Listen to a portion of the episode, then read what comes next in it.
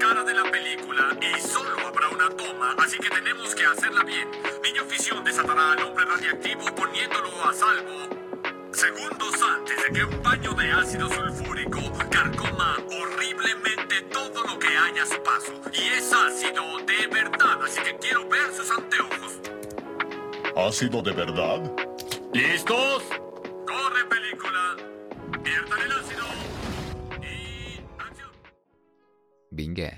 Pues seres vivos con acceso a Internet, bienvenidos una vez más a este su espacio, su espacio que semana a semana hemos ido conformando entre todos los que somos.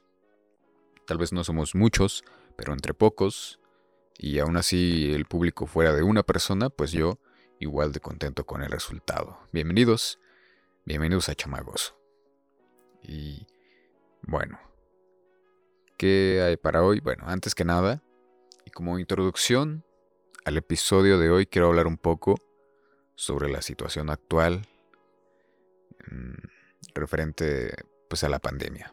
Ok, a ver, si bien no es el punto crear pánico entre las masas, la situación es una amenaza que tal vez no es mortal, pero pues como siempre la preocupación está en la saturación y el posible colapso de los servicios de salud, que de por sí aquí en México dejan mucho que desear. Pero pues ya, ni modo, lo hecho, hecho está. Las fiestas ya pasaron, muchos estaban conscientes y el pasado es algo que ya no puedes cambiar en definitiva. Pero ante la reciente alza de casos de COVID, que ya hay más personas cercanas de COVID, contagiadas de COVID, o que han dado positivo en los recientes días, que pues sí puede preocupar un poco, ¿no? Pero creo que es importante que pues atendamos el llamado de volver a lo esencial.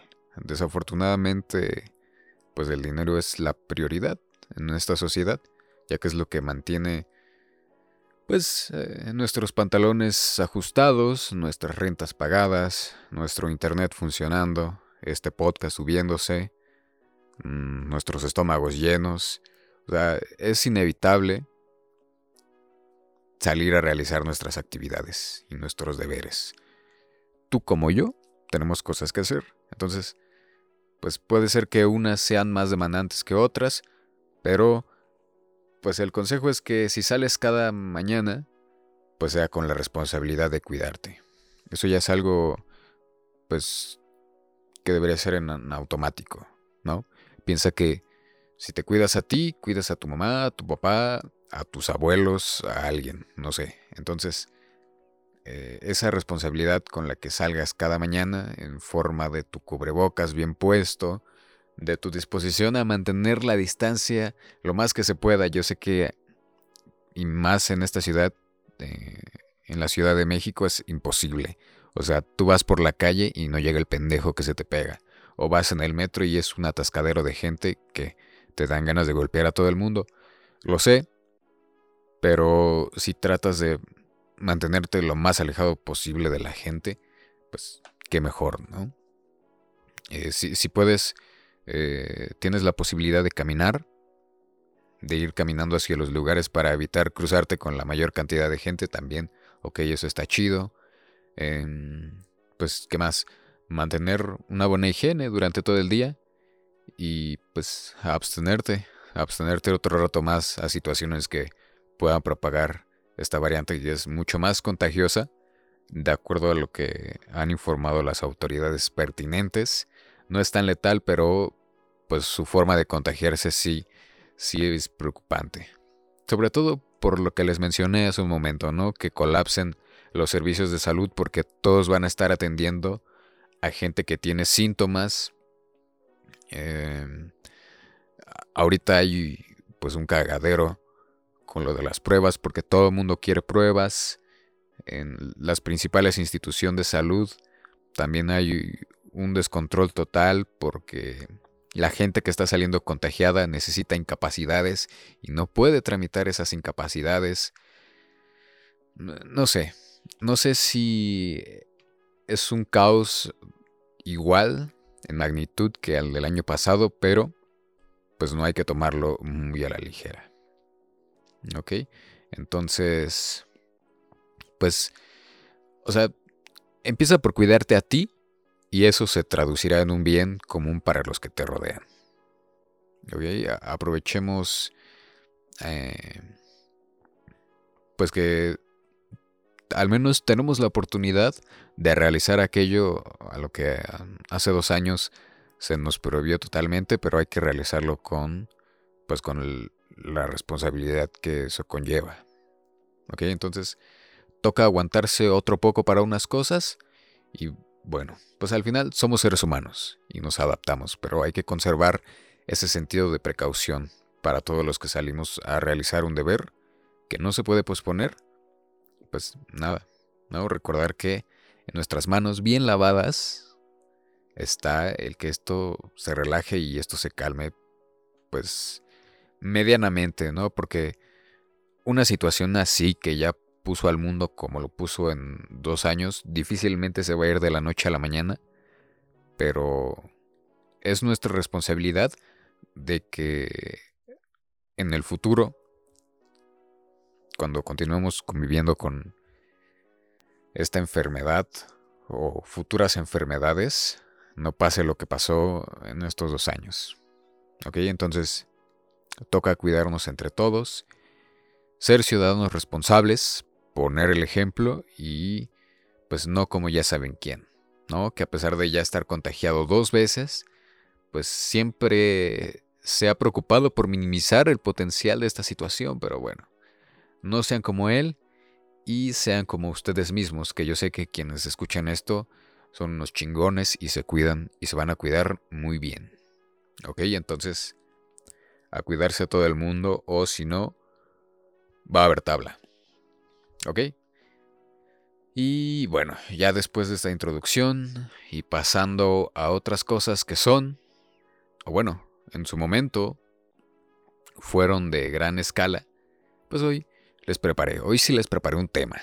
Hoy no va a ser del todo improvisado este programa, ya que hoy eh, fomenté mi hábito de la lectura y me gustó por la investigación y les preparé algo que, pues, lamentablemente los voy a poner un poco paranoicos, pero bueno, el chiste es que aprendan de estas situaciones.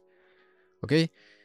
Todo surgió porque recién, en una de esas idas al mercado que hay a la vuelta de mi casa para comprar mis frutas y mis verduras, acá en la Ciudad de México, pues hay una tienda de liconza, o bueno, más bien que provee leche de esta empresa estatal acá en México. Además de leche, pues venden productos de la canasta básica, ya saben, sopa, pan, frutilupis, o sea, una tiendita, pues normal, ¿no? Y pues todo buen mexa, que se jacte de ser buen mexa, estoy seguro de que en algún momento consumió esta leche, que a estas alturas, al menos yo, si la llego a tomar, pues nadie me va a sacar del baño, ¿ok? Es una larga estadía en el baño porque es, una bomba para mi estómago. Y eso que no soy viejo, apenas, tenga, apenas tengo 20 años, pero ya ese tipo de productos ya es brutal. Pero bueno. el punto es que gran parte de la población que consume o ha llegado a consumir leche distribuida por Liconza, pues lo hace porque, pues bueno, es leche relativamente barata ah, en comparación con otras, otras marcas de leche. ¿Ok? Lo cual es un propósito para las empresas estatales, no proveer cosas o productos a la población a bajo costo. Pero la historia de Liconza y lo que les voy a contar hoy se remonta a cuando esta empresa operaba bajo el nombre de Leche Industrializada con Azupo SADCB por allá de los 80s. Bueno, eso al menos eh, en la línea del tiempo que ofrece la página web. ¿no? Leche industrializada Liconza, perdón, con Azupo SADCB en los 80s, cuando películas como Back to the Future hacían soñar al mundo con un futuro impresionante, cuando la realidad es que aún cree la gente que las vacunas los van a matar y también aquellos ochentas cuando canciones como Never Gonna Give You Up fomentaban el encuentro sexual que derivaría en la población de chavos mayores que tenemos hoy en día. ¿Ok? Los gloriosos y radioactivos ochentas. Así es. No todo fueron grandes obras del cine o la música en esos tiempos. También los accidentes radioactivos más horripilantes y potencialmente peligrosos que ha presenciado el ser humano tuvieron lugar. Uno de ellos directamente en México y bueno, pero ese es tema de otro día. El más, el más famoso, creo yo, por ser el que mostró la brutalidad de lo que un fallo en una central nuclear podría provocar en la ciudad, pues fue el incidente nuclear de Chernobyl. Quizá porque algunos sean muy jóvenes o porque aún no se han topado con un post en alguna red social o alguna experiencia, no sabrán de lo que vamos a tratar el día de hoy. Pero tras este incidente, en las lejanas tierras de Ucrania, leche industrializada con azupo, o solo con azupo para los compas, se convertiría en el detonante de un sinfín de problemas para la sociedad mexicana. Esa sociedad escasa de recursos que veía en Conasupo una alternativa económica para adquirir un producto de consumo diario como lo es la leche. Dejen, tomo tecito amigos porque he de confesar que han sido días muy fríos en la Ciudad de México, más de lo normal. Yo sé que hace frío, hace mucho más frío en otros lugares, pero pues dejen tomar tecito. Porque esto que les voy a contar, uff. Eh, bueno, vámonos al 16 de abril de 1986 cuando el incidente ya antes mencionado en Chernobyl provocó que una nube radioactiva cubriera gran parte de Europa durante varios días, eh, provocando así una lluvia igual de radiactiva rica en estroncio y cesio en varios lugares del viejo continente. Desafortunadamente, uno de estos lugares bañados con esta lluvia radioactiva fue Irlanda, que aún más desafortunadamente era y es la verdad no corroboré ese dato, pero en ese entonces uno de los mayores productores de lácteos a nivel mundial y que aún más desafortunadamente tenía como un cliente comprador a México. Así es, mi México lindo y querido. Verán, el accidente ocurrido en Chernobyl fue el evento que puso en la mesa, pues, los potenciales peligros de la radiación. ¿Ok? Las primeras alertas de los altos niveles de radiación derivados de este fatídico accidente llegaron desde el norte de Suecia, en la planta de Forsmark, a más de 1100 kilómetros de Chernobyl, o sea, una distancia considerable, creyendo que el incidente se había suscitado ahí mismo. Y tan solo dos días después, Finlandia y Alemania también reportaron altos niveles de radioactividad. Y fue justo ese día que autoridades de la entonces Unión Soviética anunciarían por medios oficiales lo que había ocurrido. Esta nube radiactiva, que se extendió por toda Europa, que mencioné al principio rápidamente, movilizó a todo el continente, ya que se organizó una junta en la que pusieron sobre la mesa las acciones pertinentes para evitar que toda la población de los países expuestos a esta mortal nube sufriera las consecuencias de consumir alimentos contaminados con lluvia radiactiva o derivados de esta nube radiactiva que estaba cubriendo prácticamente toda Europa. En esta asamblea, pues hicieron cosas como establecer límites permitidos de contaminación por radiación en los cultivos y en los alimentos que pudieron ser afectados, pero como lo mencioné, al ser Chernobyl en particular el evento eh, que pues determinó cuán letal puede ser la radiación, pues los límites, pues no quiero decir que eran una mentada de madre, pero eran muy poco conservadores, ¿ok?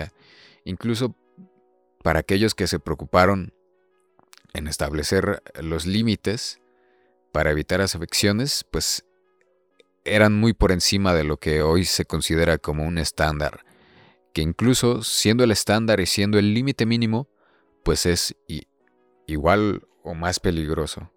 ¿Ok? Hoy, pues con todo lo que sabemos acerca de la radiación, pues estos límites, no, o sea, están muy por encima de lo hoy permitido y pues no, no, no, o sea, en el momento se consideró, pero pues no sabían que esas consideraciones pues iban a terminar pues afectando la salud de mucha gente. No, pero al menos hicieron pues lo pertinente, o sea, hicieron lo que tenían que hacer y al menos la, la alarma pues estaba en Europa, que era el epicentro de la catástrofe. Pero ¿qué creen? Bueno, no, no les quiero arruinar la sorpresa. A pesar de la alerta europea por comida radiactiva, pues Irlanda continuó exportando unos cuantos barquitos de lechita que brillan en la oscuridad. Entre los otros clientes de Irlanda se encontraba Brasil, quien al enterarse del potencial peligro que conllevaban estas leches dijo, ¿sabes qué, brother? Yo no lo voy a hacer. Y se negó pues a recibir los cargamentos provenientes de Irlanda. Ahí Brasil, muy bien. Pero, pero, pero, pero, como siempre se suelen hacer las cosas en México, pues se iniciaron las cosas, pero no se acabaron, ya que el entonces embajador de México en Brasil tuvo la responsable decisión para con su país de alertar a las competentes autoridades sobre el cargamento de lechita. Esta alerta llegó a un cúmulo de personas que eran el subsecretario de Relaciones Exteriores, Alfonso Rosenk, quien a su vez alertó al secretario de Salud Guillermo Soberón y al secretario de Comercio Héctor Hernández. Entonces, fue así que estas personas hicieron lo que un buen funcionario mexicano haría y procedieron a barrerles una cantidad impresionante de verga. ¿Ok? Una cantidad tan impresionante que ni las devaluaciones la afectaron.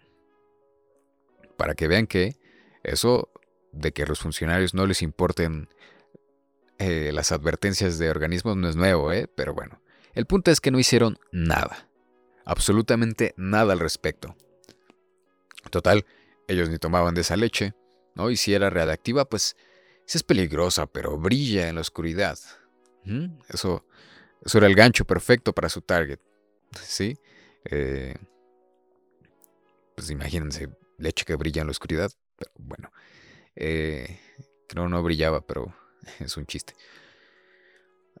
Eh, bueno, principalmente las familias de escasos recursos a quienes se les distribuía la mayoría de, esa leche, pues eran pues el, el, punto, el objetivo, el sector que más corría riesgo tras ignorar todas estas advertencias. ¿Y qué propició esto? Bueno, pues el valemodrismo y el pendejismo básicamente de estas personas y la corrupción, pues hizo que nada más y nada menos que más de 11.000 toneladas de leche radioactiva fueran comercializadas, en su mayoría por la paraestatal Conasupo y otra considerable porción comercializada por empresas privadas como Nestlé, Anderson Clayton, Kraft, Danone, Yakult, Bremen, Santa Clara, bueno, chingo de empresas de gran renombre también adquirieron este producto. Fue entre el periodo de junio del 86 y enero del 87 que se llevó a cabo masivamente la distribución de este producto en todo el territorio nacional, desde grandes ciudades, pequeños poblados y pues obviamente por como suceden las cosas aquí, pues unos cuantos bultos fueron robados de bodegas donde se tenían almacenados. ¿A dónde fueron a parar estas leches radiactivas? Bueno, pues como si fuera una jugada de muy buena suerte, o, y bueno, también muy mala suerte a la vez para los que consumieron este producto, fue El batallón de infantería de Marina en Veracruz, específicamente en las bajadas, el sector que se vio fuera de combate, irónicamente, tras consumir este producto.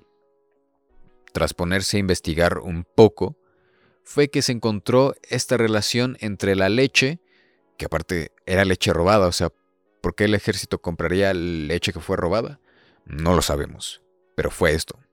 Entonces, fue esto lo que alertaría a los altos mandos, pero en especial a una persona. Una persona que no solo fue quien teorizó sobre el posible envenenamiento por radiación, dado su amplio currículum en diferentes sectores, sino que también fue quien alertó de manera muy cabrona sobre el peligro potencial que la leche importada de Irlanda significaría. Este hombre era el vicealmirante Manuel Rodríguez Gordillo, recuérdenlo bien. Él era de la Armada de México y este hombre pues básicamente era una pistola andante. O sea, les digo que su currículum era enorme, eh, cubriendo áreas no solo militares, también de ingeniería, de ciencias, de ciencias políticas. Un chingón, un chingón. Podríamos hablar por todo un episodio de él, pero era un chingón.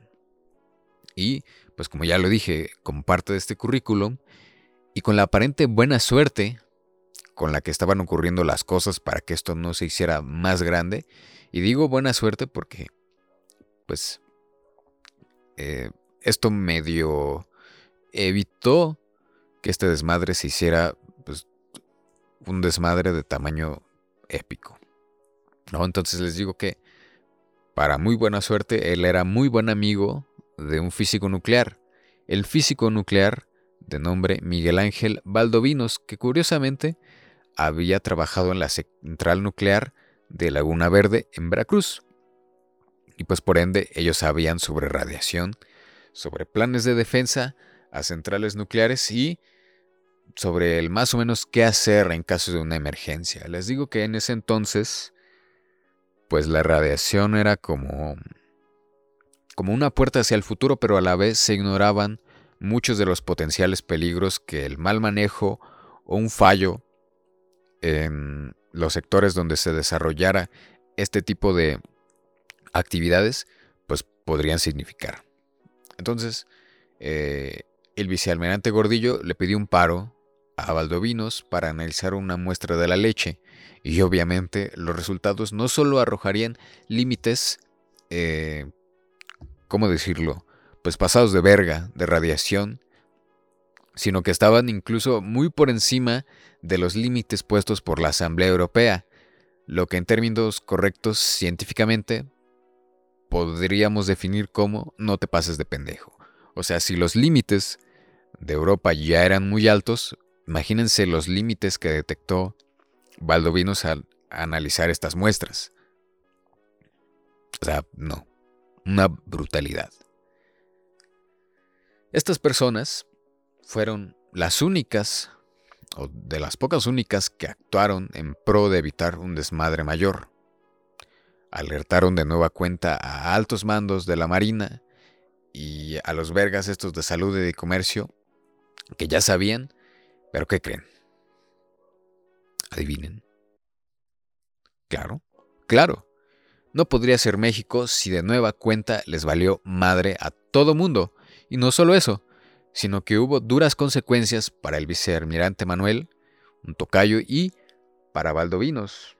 O sea, ellos tratando de hacer lo correcto y de evitar que mucha gente pagara duras consecuencias, pues fueron pagados básicamente con juicios, despidos injustificados, torturas, exilios.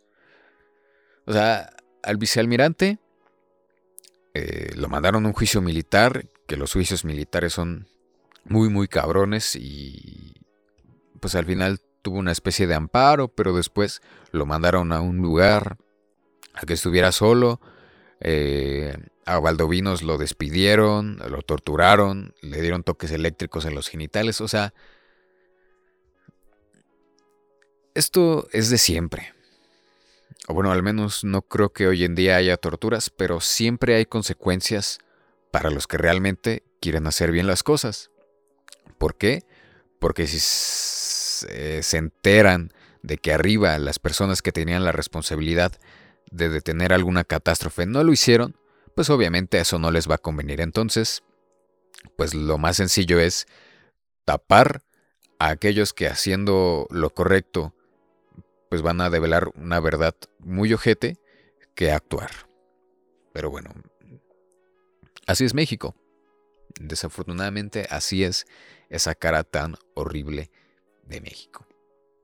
Entonces, eh, pues como ya lo dije, los funcionarios responsables de velar por el bienestar de los mexicanos, pues ordenaron que este par fuera silenciado y pues hicieron caso omiso en salvar las miles, y digo miles de vidas que estaban en peligro por, pues básicamente su ineptitud. ¿Mm? Pero, pero, pero, pero, pero, ¿cuándo fue eh, que ahora sí la paraestatal se puso al tanto y también muchas autoridades responsables comenzaron a movilizar? ¿Cuándo? ¿Adivinan? Bueno, sí, sí, están en lo correcto y es cuando empresas privadas que significaban ingresos fuertes para el país y algunas relaciones de quienes dirigían estas empresas con gente que estaba mucho más arriba en el gobierno, pues se dieron cuenta de la leche radiactiva y de sus niveles de no te pases de pendejo, dijimos, ¿verdad? Ese es el término científico y correcto para esto. Bueno, de estos niveles de radiación. Fue ahora sí, ahora sí que notificaron a la Conosupo y pues esta comenzó la movilización enviando muestras. Envió cinco muestras de esa leche al Instituto Nacional de Investigaciones Nucleares, el ININ, quien, pues evidentemente confirmó la existencia de cesio radiactivo. Y luego, siendo la Comisión Nacional de Seguridad Nuclear y Salvaguardas, la CONACENSUSA, no sé, es un acrónimo horrible. Bueno, esta, esta comisión, que es el organismo especializado en mediciones de este tipo, en mediciones radiológicas, pues fue solicitada para intervenir. A su vez, esta, esta comisión pues confirmó los estudios del ININ, por lo que se inició un programa de muestreo de la leche existente en bodegas de Conazú y durante este proceso. La Secretaría de Salud pues dijo que no estaba al tanto del nuevo requerimiento y que esta dependencia desconocía lo que ocurría al respecto a la leche contaminada o más bien se hicieron pendejos porque sí sabían y decidieron ignorar los avisos previos. Pero fue hasta el 23 de febrero de 1987 la primera reunión con un grupo de trabajo integrado para atender el problema de importación de leche radiactiva con cesio y otras madres provenientes de Irlanda. O sea, la distribución, fíjense, fue durante el segundo semestre del 86 y principios del 87. Y fue hasta febrero que dijeron, ah, sí, vamos a ver qué está pasando. Les digo que el gobierno mexicano siempre está y ha estado repleto de una bola de gente pendeja. O sea, yo no sé si es un tipo de fetiche sexual o si es por cómo es la naturaleza y cómo la historia de México lo ha ido desarrollando, pero siempre, siempre, siempre cae gente pendeja a la cabeza de México. Pero bueno, eh, continuemos. ¿En qué me quedé? Ah, sí. Eh, con Asensua, bueno, la Comisión Nacional de Salvaguardas y esa comisión recomendó a Conasupo rechazar la leche contaminada con cesio radioactivo para evitar los graves daños. ¿Ok? Pues ya para qué, ¿no? Pero, pues la Conasupo obviamente hizo caso omiso a tal petición, debido a que la petición de esta comisión, de la Comisión Nacional de Salvaguardas, de regresar la leche contaminada, pues no era viable por los problemas de comercio internacional que le acarraría a la CONASUPO. ¿Ven? O sea, el dinero siempre por delante de la salud. Y fue en marzo de 1987 que CONASUPO envió a la Comisión Nacional de Salvaguardas muestras de leche irlandesa que llegó en embarcaciones, en las embarcaciones Cape Matapas y Víctor. Al mismo tiempo, del 8 al 21 de ese mismo mes, el licenciado Ernesto, José Ernesto Costemalle, viajó a Irlanda, eh, que en ese entonces este güey era el director de Conasupo, y para abril del 87, Conasupo formalizó el convenio con la exportadora irlandesa Irish Daily Bird, que marcó el límite total de elementos radioactivos que sería de 370 becquerelios por kilogramo, siendo los estándares internacionales, que repito, pues eran bastantito más que los estándares de hoy en día. Luego, entonces, en junio, el día 3 de junio, llegó a Veracruz el barco Adventure con leche irlandesa. O sea, no para la exportación dijeron, bueno, sí está radiactiva, pero no tanto. O sea, hay límites, hay normas. O se va a morir gente, pero todo dentro de las normas y dentro de la legalidad. Oye, entonces, eh, como les decía, el barco Adventure llegó con leche irlandesa el día 3. El día 9, otra vez la Comisión Nacional de Salvaguardas recomendó, entre comillas, que todo embarque de leche que procediera de Europa no pasara los 50 biquerelios por kilogramo. O sea, pusieron un límite más estricto que el internacional, que era de 370. Pero pues, pues esto valió para pura madre. Sea, la leche estaba muy radiactiva. Luego dijeron, no, que no esté tan radiactiva. Pero aún así, pues no pasó nada. ¿no? Para el 14 eh, llegó a Veracruz el barco Tenacious, que también tenía leche irlandesa. Eh, y dentro de estas, estos arribos, pues fue que se suscitó una gran polémica, no solo por el desconocimiento que se tenía en esa época de lo que significaba la radiación. Les digo que para ese entonces, pues la radiación era pues películas y que brillaba y que era divertida. No, pero no se, no se conocían las verdaderas consecuencias y los límites sanos para el ser humano, sino que, pues, además de que se enfrentó el diferendo suscitado por la aceptación de normas técnicas internacionales y la aplicación en el país de otras medidas más estrictas para los productos importados, esto último provocó que el 8 de julio del 87 se llevara a cabo una reunión en la que pues, participaron representantes de la Secretaría de Salud, la CONASUPO y la Comisión Nacional de Salvaguardas. Para, fíjense, para ver la posibilidad de diluir la leche en polvo contaminada con 44 becquerelos por kilogramo, pues básicamente para bajarle la radiación, para disminuir los niveles. O sea, imagínense lo que en ese entonces representó la idea de rebajar la radiación con más leche. Bueno, obviamente la grandiosa idea de rebajar la radiación mezclando pues la leche más radiactiva con la menos radiactiva, pues no iba a funcionar. E iba a terminar siendo una pesadilla logística y de salud para las personas a quienes fuera distribuida y también a los trabajadores de las plantas de envasado que tuvieran que estar haciendo este, esta tarea. Entonces, posteriormente, el 21 de enero del 88, pues fue que entró al quite el famoso grupo de los 100, que en conferencia de prensa básicamente eh, pues denunció la compra de 17.000 toneladas de leche en polvo radioactiva y exigió al gobierno su devolución al país de procedencia, o sea, Irlanda. El grupo de los 100, pues obviamente fue tomado en serio porque si lo quieren investigar un poco más a fondo, básicamente estaba lleno de gente relevante para América Latina en ese entonces. Entonces, ellos dijeron, ¿sabes qué? Esto no está chido. Son 17 mil toneladas de leche en polvo radiactiva y...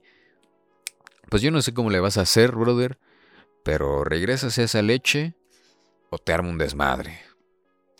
Entonces, fue tras esto que barcos cargados de muerte láctea zarparon de regreso a su destino, poniendo fin a esta pesadilla y salvando miles de vidas. El 16 de marzo de 1988 fue que dos barcos, el Sonora y el Peasant, con destino a Rotterdam, Holanda y Cork, en Irlanda, zarparon llevándose consigo el veneno en polvo y, colorín colorado, este cuento se ha acabado. Evidentemente el oso no pasó y lo que hicieron toda esta bola de vergas a cargo fue que, o sea, mandaron que los barcos con leche zarparan de Veracruz aparentando irse a Irlanda, pero lo que realmente hicieron fue mandarlos a Tampico, que para los que aprobaron su curso de geografía sabrán que es una ruta casi directa para regresar esta chingadera de leche al país. Pero haciendo creer a los demás que no, que ya se había, que ya se había regresado a Irlanda. Y bueno, si no, están familiarizados con la geografía de México, básicamente, Veracruz está en el Golfo de México. Entonces, básicamente lo que hicieron, y ubicándonos en el Golfo de México, fue que el barco zarpó de abajito en medio y regresó más al norte para que nadie se diera cuenta de que esos barcos no se fueron a Irlanda, sino que nunca salieron de México, básicamente. Entonces, una vez ya en Tampico, pues ahí los descargaron y los acomodaron en, en, en vagones de tren. Y adivinen, ¿hacia dónde iban a ir esos vagones? Pues hacia la Ciudad de México, una de las ciudades más grandes a nivel mundial y esa leche pues tenía como destino ese lugar. ¿Para qué? Pues para su distribución, para que millones de capitalinos y millones de habitantes de zonas aledañas a la Ciudad de México se prepararan un buen atolito radioactivo que los iba a matar. ¿Pero qué creen? Bueno, el tren que llevaba este cargamento se descarriló durante su trayecto y toda esta leche radiactiva claramente, y obviamente fue robada, y nunca se supo ni se sabrá a qué lugares del país fue a parar, porque obviamente fue robada y posteriormente revendida de forma ilegal, y pues básicamente no se sabe. O sea, no se sabe a dónde fueron a parar estos bultos, porque obviamente el gobierno no se iba a inmutar en investigar el robo de este cargamento porque sabían que ese cargamento no tendría por qué ya estar en México, ese cargamento se suponía que debía estar en Irlanda.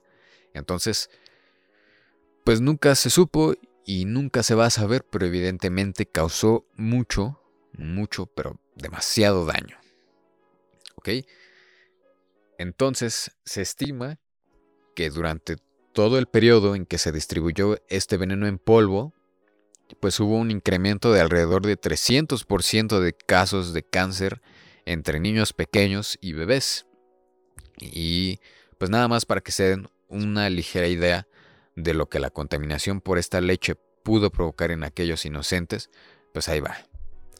O sea, de cajón, pues es náuseas, vómitos, diarrea, hemorragias, coma y la muerte. Eso aunado a la alteración en las células desencadenando en cáncer. Por otra parte, el otro elemento presente en estos bultos de leche era el estroncio. Entonces, respirar o ingerir altos niveles de, estroncio radioactivo puede dasar la médula de los huesos, producir anemia, prevenir que la sangre coagule apropiadamente, eh, llenar los huesos y básicamente todos los órganos de, de estroncio radioactivo, pues nada más produce anemia y cáncer. ¿Ok? Es que no puedo. Necesito más té.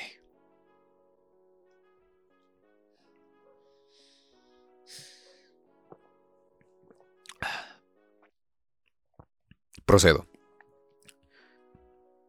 Pues como era de esperarse, un sinfín de familias con necesidades básicas, pues fueron objeto de burla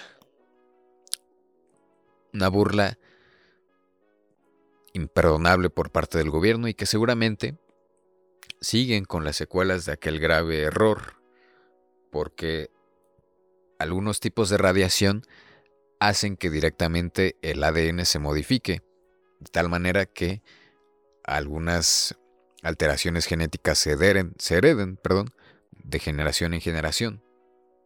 Ok, entonces, personas tal vez que pueden ser cercanas a ti estén sufriendo aún las consecuencias de esto, o familias que perdieron miembros desde muy jóvenes a causa del veneno que consumieron inocentemente y pues por culpa de quienes no hicieron su trabajo. O sea, tal vez tíos, tías tuyos, abuelas, abuelos, madres, padres, sufrieron las consecuencias de esto. Tal vez eh, conozcas familiares que desarrollaron cáncer sin razón alguna en su niñez.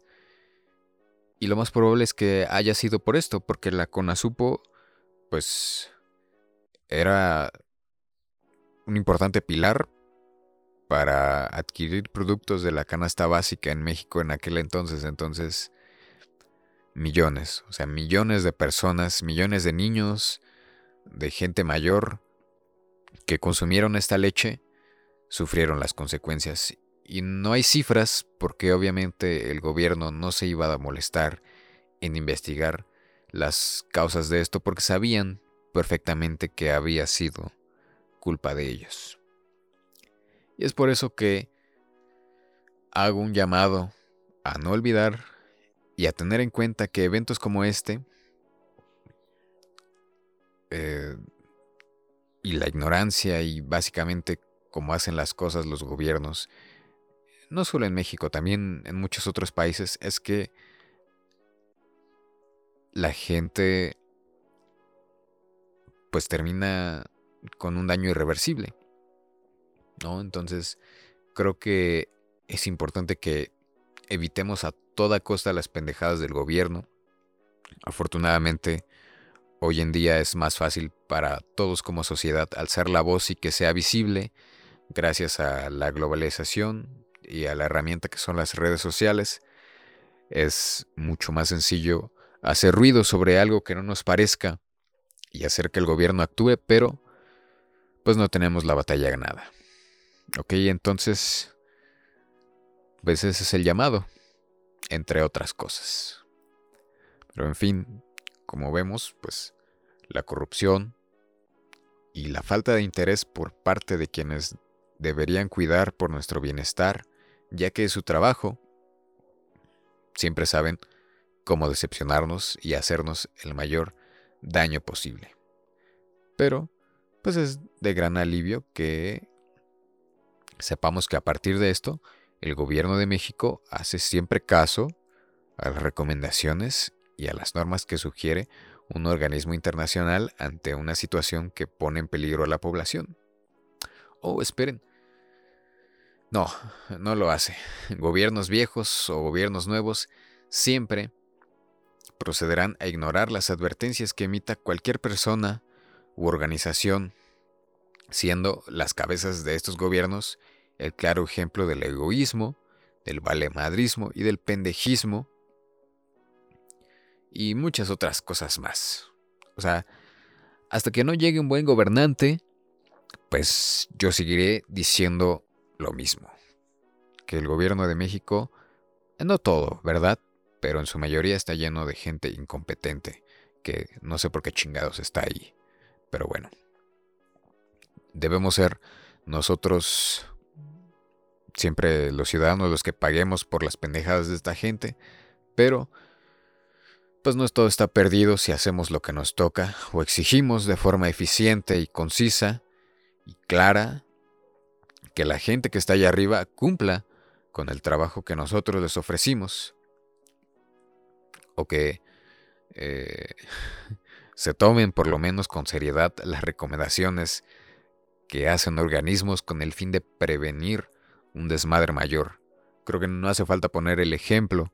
Lo estamos viviendo con las omisiones que hace el presidente ante las recomendaciones y pues la cantidad de, de madre que le vale el hacer caso a las recomendaciones. O sea, él, él minimiza el impacto de esto, pero bueno, ¿qué le vamos a hacer? Eh, no me meto más con eso porque no quiero polarizar este podcast. Esto no es para eso. Tampoco lo quiero politizar. Pero es que sí, a veces me dan unas tremendas ganas de golpear con toda mi fuerza a mucha de la gente que está ahí en el gabinete. Pero bueno, ese no es el propósito de esto. El fin es que exijamos nuestros derechos como ciudadanos y que exijamos cuentas claras al gobierno y buenas acciones. Y pues ya, o sea, me dejó sin palabras. Obviamente, si quieren leer más o si quieren saber más de esto, pues ahí les voy a dejar las fuentes que consulté para desarrollar este episodio, por si se quieren traumar. Y pues nada, ya creo que ya fue suficiente decepción por hoy. Exijamos nuestros derechos y pues que chingue su madre el gobierno. Espero estar hablando aquí de otro tema menos culero y más agradable la próxima semana. Para ustedes, muchas gracias. Si se quedaron hasta esta parte del episodio, si llegaste por propia cuenta o si viniste a dar aquí por accidente, pues igual, qué chingón y muchas gracias. Nos estaremos escuchando con gusto el próximo viernes. Recuerden, ¿verdad? Seguir a este programa en Instagram como arroba chamagoso podcast y antes de irme, ahora sí, pues me complace anunciar que este programa ya está disponible en la mayoría de plataformas de podcast. Ya estamos, ah, por supuesto, en Spotify, ya estamos en Apple Podcast, en Google, en Amazon Music, en Deezer, en Radio Public y pues en, en un montón. Eh, ahí pues vean la que más les acomode. Creo que es la gran mayoría. También estamos en iHeartRadio. Para que ahora sí no haya pretextos. Entonces van a cualquiera de esas plataformas, buscan Chamagoso y le dan play todos los viernes. Para que no haya pretexto y lo compartan con sus amigos o con quien más confianza tengan. ¿Qué más? Y pues ya, creo que es todo. Es todo de mi parte. A mí, síganme como arroba tepachepegajoso. Y si quieren usar YouTube para escuchar este podcast, pues en el canal de Chava Rosa con doble B.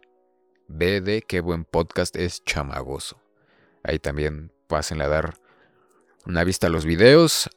Aunque no escuchen el episodio en YouTube, pues denle ahí un like o póngale un comentario de lo que sea, ¿no? Para ayudarnos a crecer con este proyecto. Y suscríbanse y, y ya. Recomiendo este podcast otra vez. Síganse cuidando mucho. Eh, procuren estar al tanto de las normas de radioactividad sobre los alimentos en México para no llevarnos sorpresas. Acuérdense, cubrebocas bien puesto, eviten los de tela. Mm, eh, han habido recientes estudios que muestran la poca efectividad ante la nueva variante. Entonces, un Nutricapa o si pueden, un KN95, ya saben, gelecito, manitas bien limpias, taparse el estornudar, sana distancia, todas esas cosas. Si están empezando a ir a la escuela, pues que tengan buen ciclo escolar, que tengan un buen camino siempre, todas las mañanas. Si van a trabajar, pues mucha suerte en su trabajo, que les vaya muy bien. Cuídense mucho y pues ya, nos vemos. Desde Chamagos Estudios en la Ciudad de México les deseo una excelente semana. Nos escuchamos el próximo viernes. Un beso, pero de lejos, porque hay COVID. Adiós.